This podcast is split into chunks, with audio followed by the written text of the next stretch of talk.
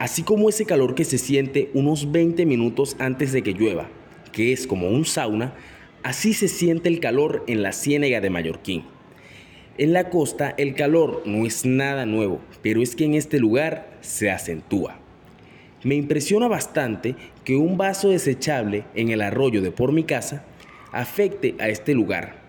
Vivo a 40 minutos de la ciénega de Mallorquín y me inquieta que ese vaso desechable viaje tanto y se mezcle con la basura de los que viven cerca y los que no viven tan cerca.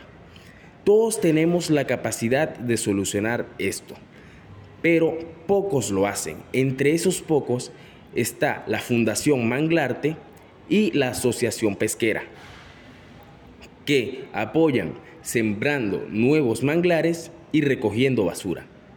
Yo seguiré sintiendo calor cada vez que vaya a la Ciénega de Mallorquín, pero ella tendrá más manglares y uno de ellos será el que yo sembré.